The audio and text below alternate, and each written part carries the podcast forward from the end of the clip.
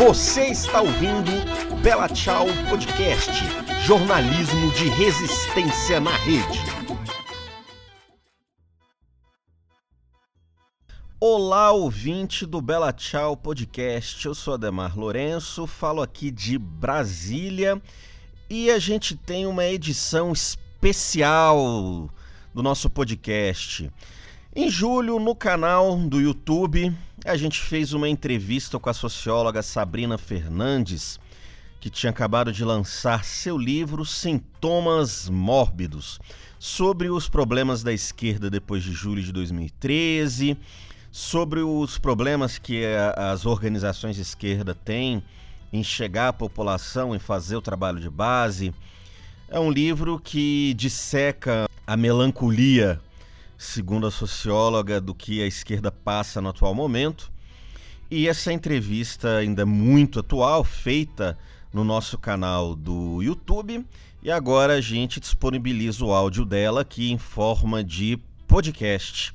A entrevista é muito boa e ela fala muito sobre é, muitas perguntas que as pessoas ainda se fazem depois de um ano de governo Bolsonaro, por que não tem milhões de pessoas nas ruas? Sendo que esse governo já fez tanta besteira. Não é tão simples. Leiam o livro, se puderem, os sintomas mórbidos, e ouçam essa entrevista. A gente volta no começo do ano com um podcast semanal, todas as segundas-feiras, comigo, com Gibran do Rio de Janeiro, com alguns convidados. A gente está preparando aí algumas mudanças no formato mas vamos continuar aí trazendo um podcast de qualidade, um podcast ágil aí para divulgar as ideias de esquerdas de forma simples e de forma fácil de se entender. Enfim, bom final de ano, feliz Natal a todos. Sigam o podcast no Spotify, vai lá, Bela Tchau Podcast no Spotify e clique em seguir para receber sempre. É, divulguem o podcast, a mídia de resistência precisa disso. E até o ano que vem, de tédio a gente não morre. Um abraço a todos.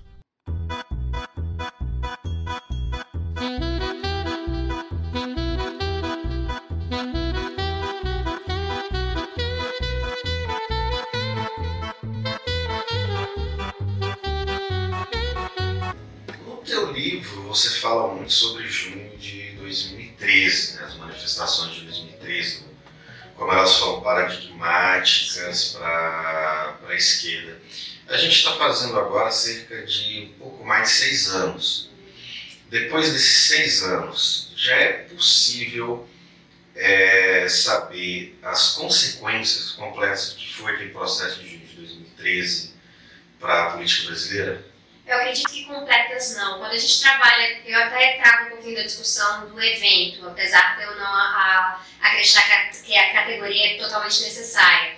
Mas é muito difícil quando você tem uma abertura de nova conjuntura, demarcar assim, o que já, o que já deu. Já deu. Uhum. Tudo que era para dar de junho já deu. Eu acredito que tem muita coisa ainda para a gente lidar, porque justamente a esquerda ainda não soube pegar o que aconteceu em junho e formular uma política coesa em cima disso. A direita conseguiu fazer isso com muito mais facilidade que a gente. A direita viu ali uma oportunidade de enfraquecer mais o governo, tirar vantagem da crise econômica. O governo Dilma na época. O governo né? Dilma, que já não estava indo bem, então enfraqueceu ainda mais ah, teve toda uma formulação de pegar aquelas ideias que estavam ali, que eram ideias muito soltas, né? A pessoa vinha, vinha com cartaz de ah, mais educação, é, queremos hospitais padrão FIFA. Uhum. São ideias muito soltas, porque um hospital padrão FIFA pode ser um hospital particular. Sim. Então você pode, na verdade, estar favorecendo o plano de saúde ah, nesse processo. Então você tem várias coisas são vagas e você tem que dar um significado real. Porque o que você tem ali são significantes e a direita conseguiu fazer isso ah, de uma forma muito mais coesa do que a esquerda. Então, é possível que a gente ainda veja, ah, acaba vendo, né, acabe vendo mais do que foi junho, a partir do momento que a gente também pegar aquele momento e tá preenchendo com os nossos significados. Então, falar, não, é, é educação pública, é, a gente tem que falar... Disputar o significado do que foi Disputar, porque está esvaziado, né? A gente tem que falar, inclusive, do que foram os governos do PT nesse processo. Uhum. Se teve tanta despolitização no time de 2013, também é uma responsabilidade de um governo que chega ao poder institucional e começa a falar, olha, agora não dá para pensar mais ousado do que isso. Uhum. Não dá para ter mais alternativas. É, é uma coisa que tu fala no livro, que existe uma crise de representação. Sim. E essa crise ela não foi causada por 2013. 2013 era uma consequência do que causa. Sim. E de onde você enxerga que vem e como a gente pode discutir de maneira positiva essa crise de representação? Onde ela exatamente essa crise começa? A crise de representação é na regra da democracia liberal. As pessoas nunca vão ser totalmente representadas se a maioria da sociedade é a classe trabalhadora e quem realmente manda na democracia liberal é a classe dominante. Então, a crise de representação ela é, uma, é, ela é uma marca. O que a gente vai é ver. Ela é regra, ela sempre vai acontecer. Então, por exemplo, o capitalismo nunca vai ter uma boa democracia. O capitalismo sempre vai ser um sistema que desdemocratiza.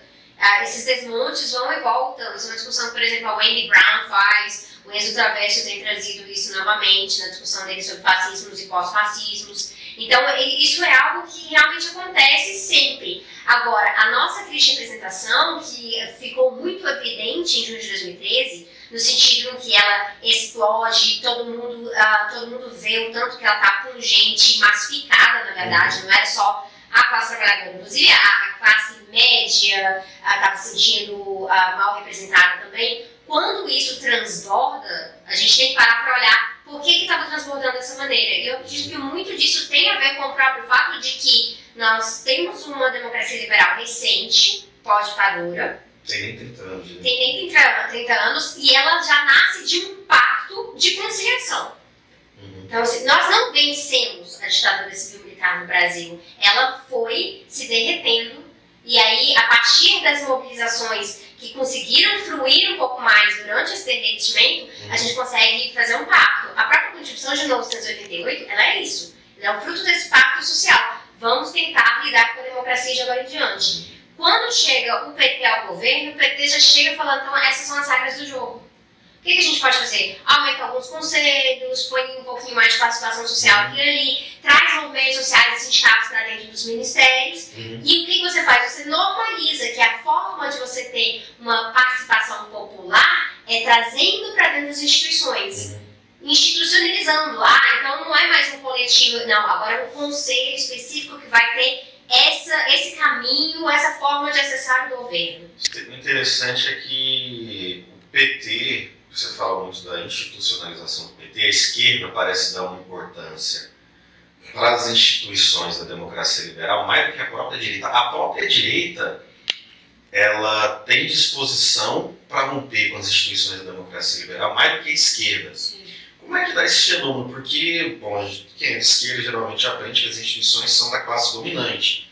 Mas a própria esquerda respeita as instituições mais do que a direita, que é quem, em tese, inventou as instituições. Você pega o pessoal pedindo intervenção militar, o pessoal falando que com um cabo, com um soldado, tu fecha o Supremo. É, sim. Como é que dá para explicar esse fenômeno da esquerda acreditar nas instituições mais que a própria direita?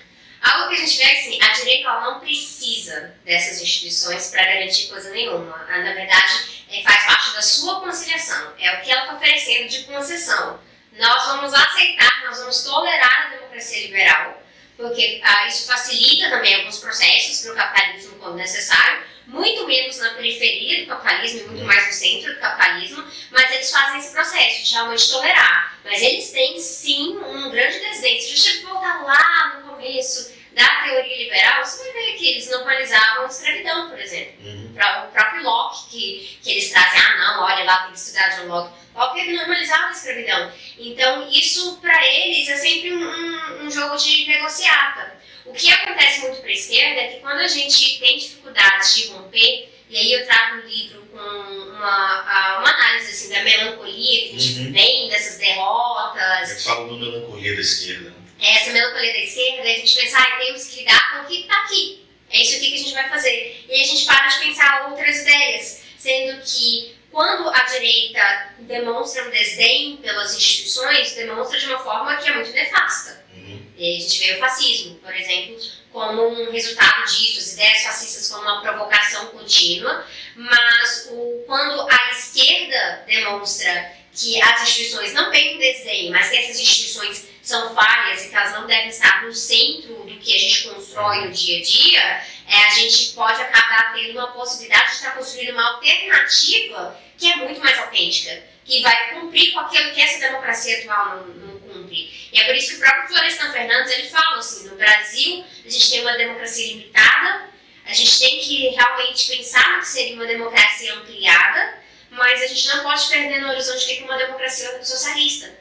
Porque até mesmo uma democracia ampliada sobre o, sobre o jogo liberal, o jogo capitalista, vez ou outra, por conta de como o poder se estabelece através do poder de concentração econômico, você acaba voltando para a limitada. Então a gente não rompe consigo. Não dá para romper consigo. Então, uma, o PT seria, de certa forma, não só o PT, mas a coalizão que teve no governo por 13 anos, teria uma certa responsabilidade nesse processo de, de, de crise de praxis é, que, que foi exposto em 2013, porque ao, ao, ao é, é, priorizar demais a institucionalidade teria se perdido.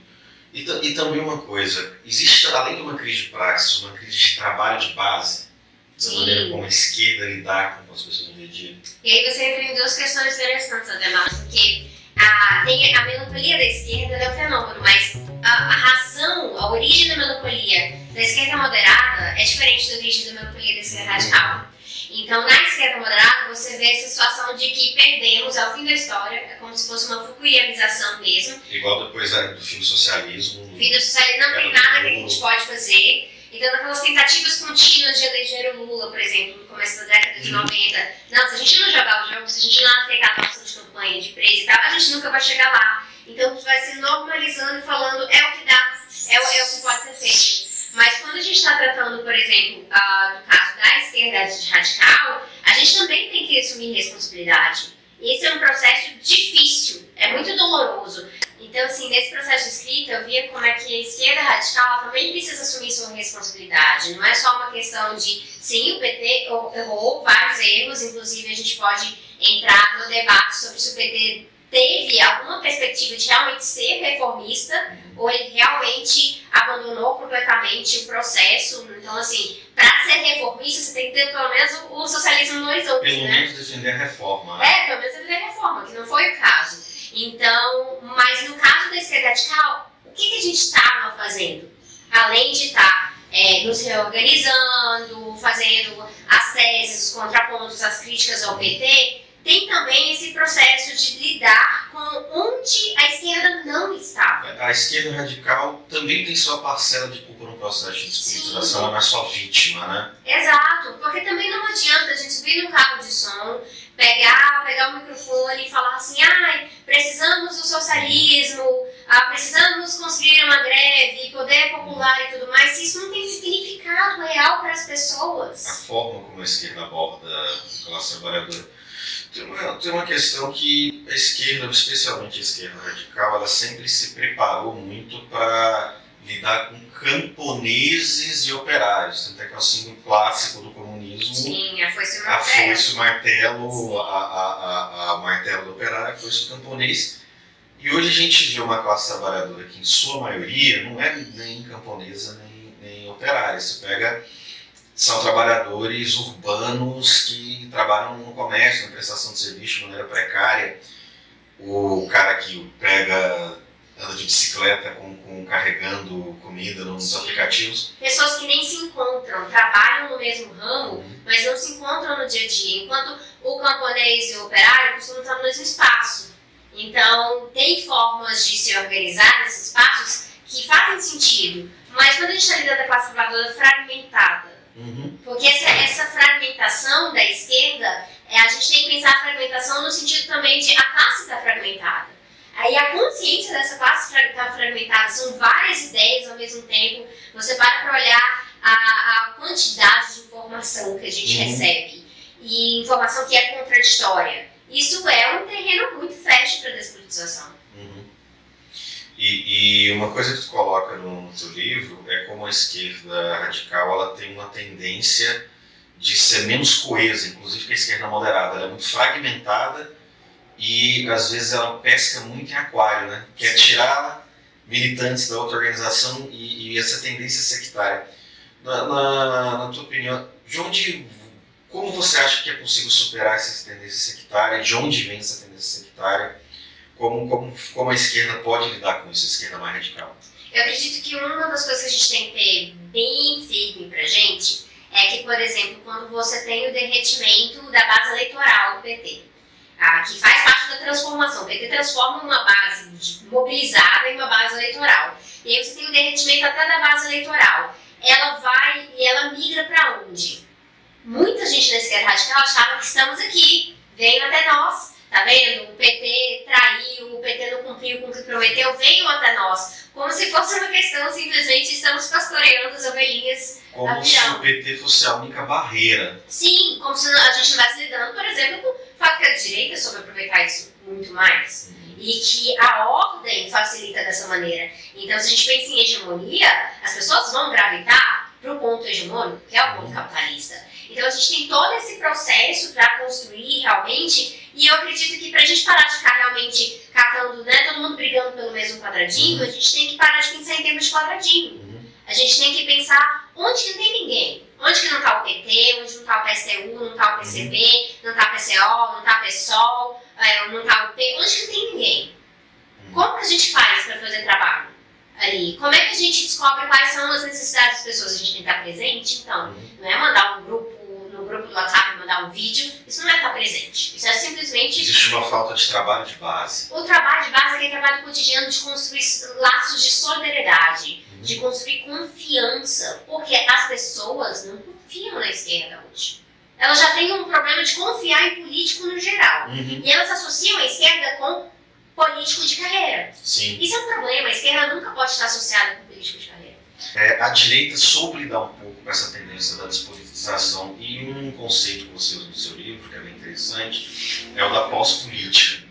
Que daí que vem Acho que a Marina Silva é um exemplo um pouco dessa pós-política, né? É a primeira figura grande, assim, foi a uhum. Marina, realmente, nesse período, né? E com 2013, após a, a 2013 não ter sido preenchido de conteúdo, é, como é que tu avalia que a direita ou parcelas da direita estão usando essa pós-política para tentar ganhar a população?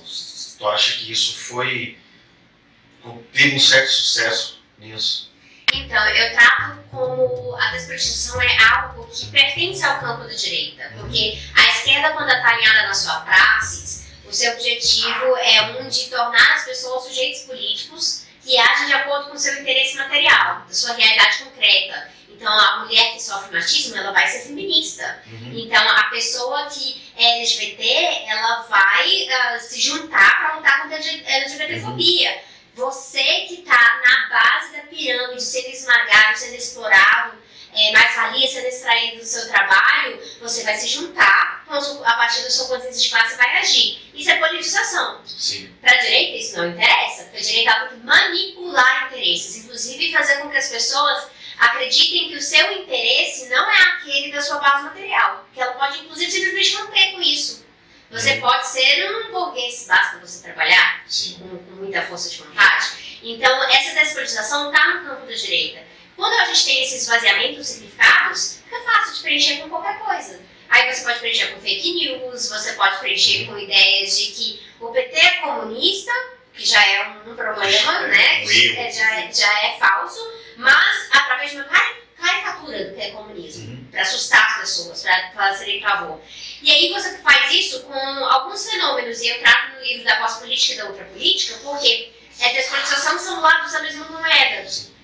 A, a, a... Você também usa o conceito da outra política, que seria um passo além, depois da pós-política. Eles alternam. Quando a gente vai para olhar desde de junho de 2013, a gente vai vendo que, de acordo com os ânimos do momento, e dependendo das táticas de cada parte da, da, da direita, eles vão alternar. Inclusive, o governo Bolsonaro foi eleito a partir de uma campanha eleitoral que ora jogava com outra política, ora com a pós-política. Porque era outra política de nós temos que ser rígidos, ah, nós realmente temos que ser conservadores, porque olha só como é que é a esquerda. A esquerda é horrível, a esquerda vai acabar com a família e tudo mais. Então você cria inimigos militarizados que tem a ver com essas caricaturas, não a ver com o fato que sim, a direita e a esquerda são inimigas, mas é porque a gente tem projetos diferentes. O motivo de ser inimigo é que escondido. É, é o antagonismo, né? Então a outra política, ela esconde o antagonismo e ela faz um outro jogo de polarização por cima. Mas tem hora que não é conveniente ficar só nisso, porque vem aquela pessoa fala, cara, eu tô de saco cheio da polarização. Não aguento mais isso, parece torcida de futebol. Uhum. Ai, Bolsonaro pra cá, Lula pra cá. Aí como é que você chega nessa pessoa sem politizá-la, despolitizando pra carregar pro campo da direita? Você chega com a ideia de neutralidade. É realmente isso é um absurdo. Nós precisamos pegar o melhor de cada lado. Nós precisamos aprender a, a dialogar. Como algumas figuras que hoje criticam o Bolsonaro e que usam um pouco esse discurso. E são muitas. E sabe o que, que é curioso disso? É que muitas delas nem se identificam com a esquerda, quanto mais se identificam como centro-esquerda por conta dessa noção progressista de direitos humanos. Sim. Que é meramente liberal, é da ordem. É, é papel nosso na esquerda é, realmente falar, não, nós somos a favor dos direitos humanos. Só que isso é o básico. A Uhum. gente precisa ir além. Mas essas figuras nem mesmo se identificam tanto com a esquerda, mas como a gente está num ponto de uma polarização tão extrema, muita gente fala assim, ah não, se fez oposição ao Bolsonaro, certamente é a esquerda. Uhum. Então a gente acaba tendo todas essas trocas de significados. Isso atrapalha muito. Então, a, a- a chamada ultrapolítica, que seria, de certa forma, a política militarizada, a política muito baseada no moralismo, né? Uhum. No- É, o moralismo é muito forte nesse aspecto. Por isso que o conservadorismo ganha, né? ganha muito espaço aí. Essa ultrapolítica e a pós-política, ou seja, essa despolitização do nem esquerda nem direita, e essa politização à direita, elas teriam. É mais uma divisão de tarefa do que uma contradição. Essas duas coisas estariam do mesmo lado. Ah, o que que acontece? Nesse momento, há uma disputa. Uhum. Ah, o Bolsonaro, ele ganhou, mas muita gente já não queria, não queria o Bolsonaro. Eles votaram nulo, ou Uhum. eles votaram no Bolsonaro porque eles, tá, o antipetismo era muito forte. Então, esse governo ele se estabelece com uma maioria, mas uma maioria frágil. Então, isso, isso abre espaço para várias disputas internas dentro da direita. Uhum. E aí vai, você vai ter essa alternância. A, a galera da pós-política, ela vai falar, não, temos uma janela de oportunidade aqui. E a partir dessa janela de oportunidade, o que, que a gente pode fazer? A gente tem que se distanciar um pouco do Bolsonaro, mas a gente tem que pensar que a gente é sensato. Tá vendo? Bolsonaro, a O esquerda, MBL está tá querendo, fa- tentando fazer, né? O MBL está tendo uma certa dificuldade porque ele começa muito a, é, já, já pensando que não, nós somos liberais conservadores, nós somos liberais conservadores. Uhum. Só que ele, nesse momento, com o governo, o conservadorismo, na parte das figuras públicas, tem ganhado. Paulo Guedes continua lá, né? O liberalismo continua Sim. operando. Mas qual que é a figura central para esse governo? Ainda é o Olavo de Carvalho Sim. ainda é o Olavo. Então, essas disputas ideológicas que ocorrem ali dentro, eles vão sentindo uma dificuldade. Aí é o momento em que o MBL vai entrar naquela lógica de voltar, não, a gente um, de um- de um Brasil que é um Brasil livre, Uhum. que é um Brasil em que a gente possa realmente exercer. Aí fica voltando para essa figura do nacionalismo. Sim. E é muito interessante como a figura do Brasil, ela pode ser mobilizada tanto para você falar de um Brasil conservador, arcaico, de herança colonial, pessoas tratando príncipes como É. figuras, quanto o Brasil naquela ideia de não, a gente passa pano em cima de todas as diferenças, Brasil acima de todos. o Brasil acima de É todas. bem pós-política. É bem pós-política também. E o governo Bolsonaro, ele também alterna. Uhum. É, cabe a gente falar, nada disso é politização. Uhum. Nada disso está lidando com os conflitos reais da sociedade. E o papel das lideranças religiosas? A gente estava falando agora sobre o trabalho de base que a esquerda possivelmente deixou de fazer. E aparentemente grupos fundamentalistas religiosos eles conseguem chegar na periferia, chegar no- no- nas classes mais desfavorecidas. Qual o peso da- das, de um setor, né, de um segmento, gente não pode analisar, de um certo segmento evangélico, hoje nesse processo de despolitização? Sim.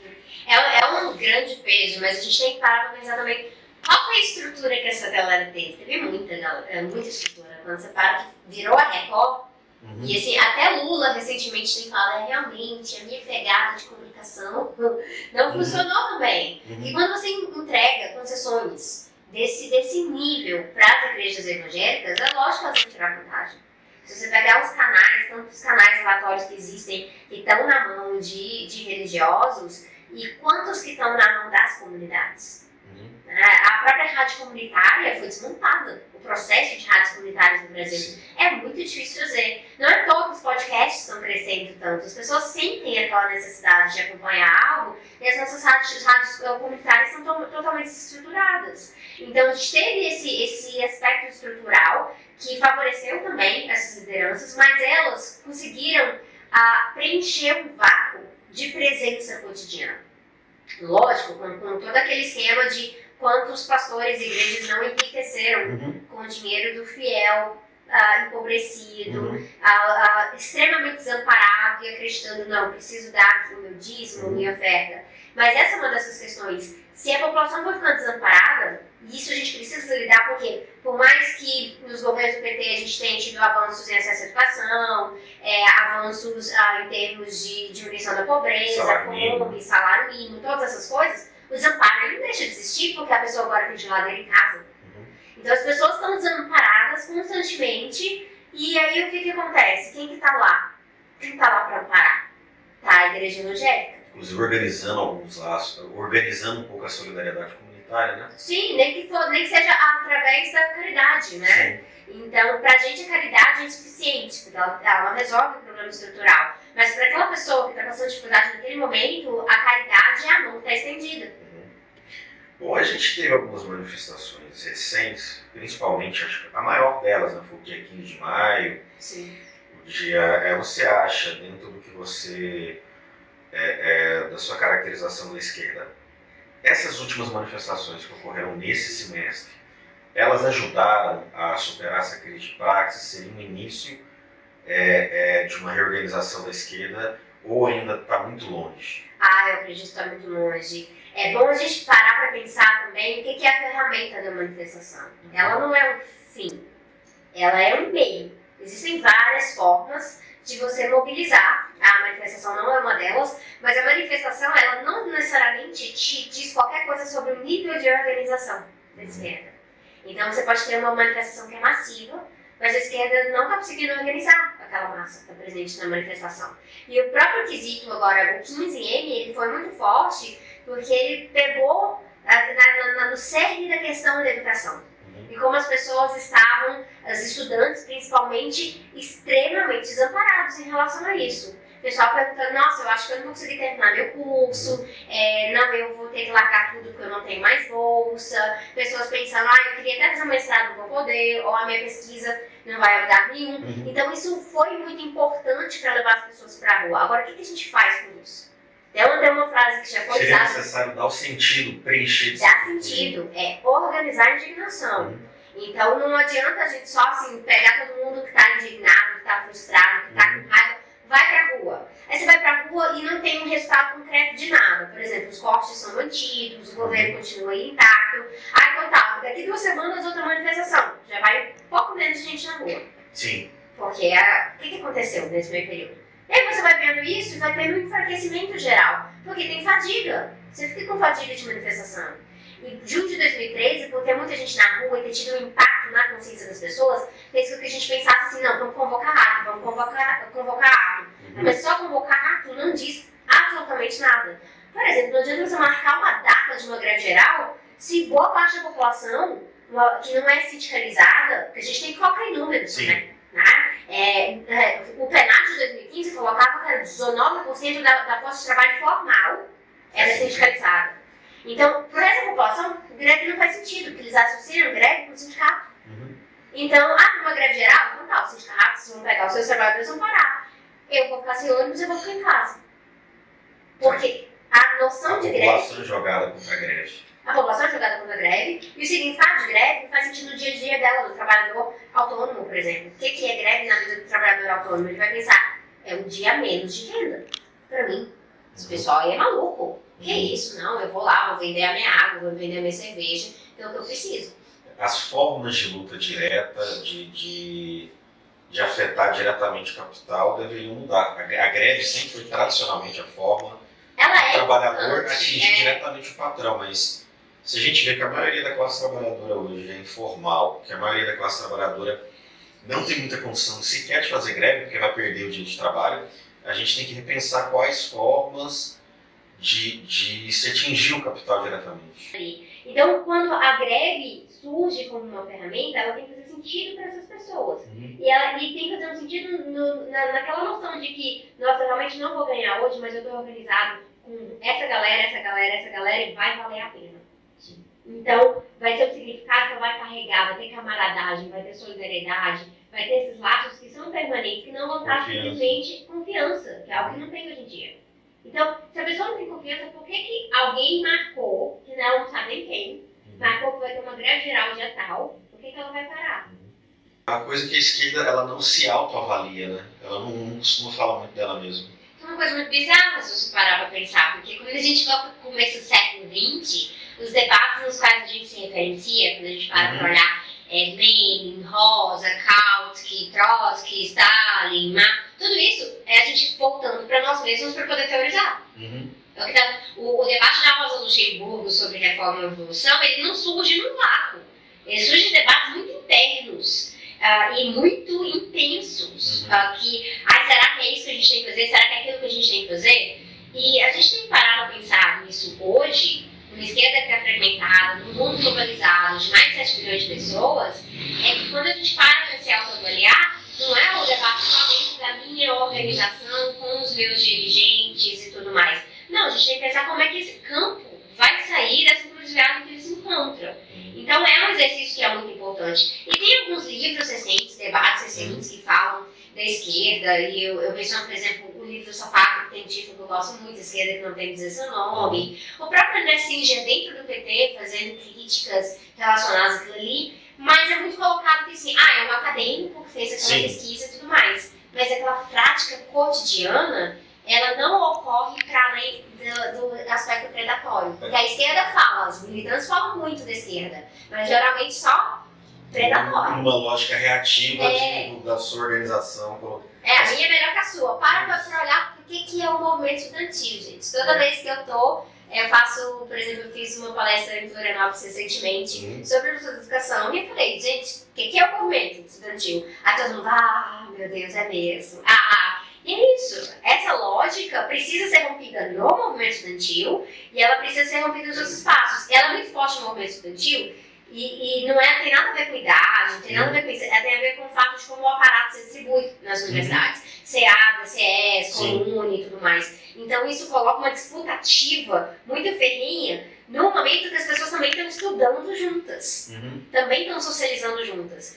E a gente tem que parar para observar como que isso tem atrapalhado o movimento estudantil representar a maior parte dos estudantes. A maior parte dos estudantes não está nem na universidade pública. A pessoa da organização, ela tem, ela está mais preocupada com a pessoa da outra organização do que com os estudantes. É, é uma dificuldade quando você para pensar, dois terços dos estudantes da universidade no Brasil estão em instituições privadas. Uhum. A gente não está tendo disputa de BCE e CA, com exceção das grandes, né? Você fez numa PUC, sim. sim, mas nas outras não. Existem questões materiais também. Né? Na, na, universidade privada é mais difícil, o estudante geralmente que trabalhar para pagar a mensalidade. Né? E aí a gente tem que pensar, então, que tipo de luta pela educação que a gente está fazendo, que a gente está contemplando a pessoa que trabalha o dia inteiro. Estudando. É. E é interessante, é, é, é, raro a gente ver alguém da esquerda fazendo uma autocrítica da esquerda como um todo.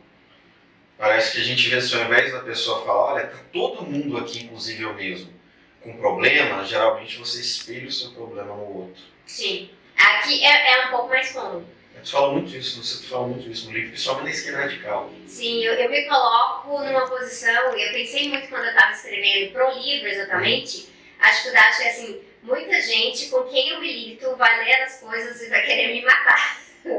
Mas no sentido de, como assim você está falando da gente? Uhum. A gente tem que falar da gente, é muito importante. Tem que sentar no divã. E a gente tem que sentar no divã, porque senão uhum. como é que. A gente está adoecido também. Esses uhum. sintomas mórbidos não são abstratos da conjuntura, eles são sintomas móveis das nossas organizações, das nossas práticas militantes, uhum. de coisas que a gente pensava no momento, e a gente tem que avaliar, para para pensar como é que essa conjuntura é extremamente atormentada, né? Todo momento é uma tormenta diferente. Se a gente não tiver parando para observar de onde que está vindo esses ventos frios, a gente simplesmente vai ficar ó, debaixo do guarda-chuva, todo mundo brigando debaixo do guarda-chuva. Às vezes o processo de militante, de ser militante, é, é, o processo adoecedor. Muito. E aí tem, e tem sido exacerbado também pelas práticas da esquerda, de não ter o acolhimento. É, as nossas práticas de saúde mental são péssimas. Isso precisa ser falado. Às vezes contrário, às vezes é, você tem antipráticas de. Sim. Antes de eu lançar o canal no YouTube, eu tinha escrito uma vez sobre como a militância Ah. adoece e um monte de militante ficou enfurecido. É um absurdo. É o capitalismo. É o capitalismo. Não, o capitalismo é o sistema que a gente está inserido. Mas se você ah, tem vários outros fatores que poderiam estar amenizando a situação e você não está fazendo isso, a gente tem que parar para pensar qual é a nossa responsabilidade para um coletivo dentro de cada organização. Você fala muito do Brasil, o seu livro é muito focado na esquerda brasileira. Sim. Mas como é que você está vendo esses, é, é, esse processo de crise de, de praxis em outros países, em nível internacional, hoje? Como é que tu, tu enxerga que está, inclusive, a questão da, da- de como a direita está se apropriando? Porque, assim como teve 2013, também teve Primavera Árabe, Sim. só que a Primavera Árabe também deu ruim, vamos dizer assim. Esse é um processo de contradição, né? Uhum. A gente tem que pensar que essa Occupy, a Primavera Árabe, Indignados na Espanha, Uhum. todo processo de contradição. E o Indignados ainda tinha vantagem que ele, ele, ele já chega num processo muito de classe, pensando, nossa, o sistema está lá nas né? alturas. Então ele já pensa nisso. E mesmo assim, enormes contradições. Coisas que, na verdade, eu acredito que o Podemos mais fez piorar algumas das contradições do que resolver. Então a gente tem que pensar assim, qual, qual tipo de resposta a gente está dando para isso. E aí, se você- a gente parar para olhar para a Espanha, as respostas que, ah, de Portugal, realmente, ah, há uma noção muito estranha para mim Uhum. de que a esquerda ah, portuguesa está mais organizada e está mais unida por conta do geringonça. Uhum. Eu falo, mas calma aí, gente. Unidade de é esquerda governo é, é coalizão. que é a coalizão que atualmente governa Portugal. Pois é, mas coalizão não é unidade. Coalizão é um acordo. Uhum. É um acordo unitário de atuação em certos sentidos. Tanto que o Podemos, quando ficou pensando em unidade como coalizão, acabou tendo vários problemas relacionados a isso na hora de articular. E aí fala, tá vendo? Olha só essa esquerda fragmentada, essa esquerda não se une. Então pensando unidade como algo que você determina que vai ter unidade, então vai ter. Sendo que unidade é um resultado Uhum. resultado de práticas, resu- resultado de sínteses que têm que ser formadas. Se você forma sínteses, não tem problema depois, eh, não corre esse risco de simplesmente, ah não, mudamos de ideia, vamos para outro caminho. A unidade não é um fim em si mesmo, ele é um meio. É, a unidade ela vai ser algo que se constrói com muito tempo e a gente tem que ter ela no horizonte, mas você não pode colocar ela acima de tudo. É, existe uma onda de contestar as questões básicas da ciência, inclusive gente que defende que a Terra é plana, um movimento anti-vacina que tem consequências terríveis, inclusive para a saúde pública. Isso seria um tipo da chamada outra política. O que a gente vê é que são, são ferramentas de despolitização. Então, assim, terraplanismo é um tipo de despolitização. Tem a ver com anti-intelectualismo, essa postura realmente anticientífica. Mas para onde que o terraplanista é muito útil para quem engaja com a outra política, quem é da direita? É quando isso se traduz, por exemplo, em negacionismo climático.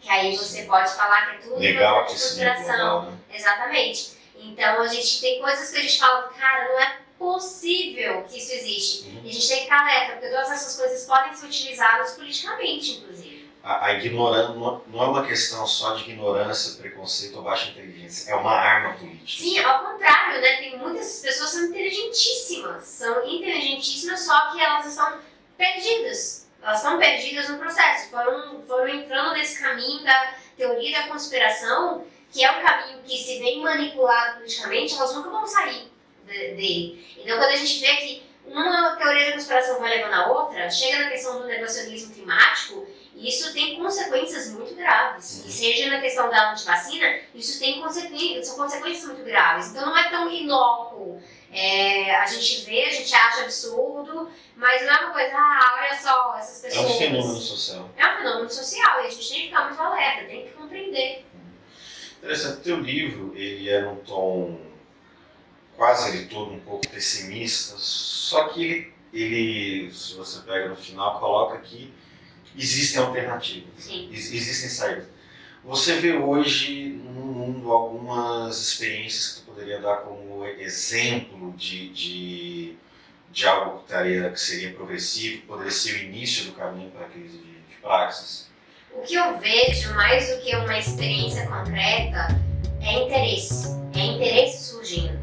Pessoa, sabe aquela mesma pessoa que está assim, de saco cheio do que está aí e às vezes ela é capturada pela pós-política? Se a gente fizer um trabalho de politização real, ela vai vir para um caminho de se entender como sujeito político, que tipo de atuação que ela pode ter, assumir responsabilidade. Uhum. Então, tudo tem a ver com qual que é o trabalho que a gente vai fazer para aproveitar essa oportunidade. Existem algumas experiências hoje que você vê que isso possa estar acontecendo, que esse tipo de trabalho esteja sendo feito de maneira positiva? Eu vejo algo que a gente não tem tanto resultado concreto ainda, mas eu acho muito interessante. O Partido Trabalhista do, do Reino Unido estava completamente entregado às traças. É, o Tony Blair, né, o blairismo Sim. muito forte.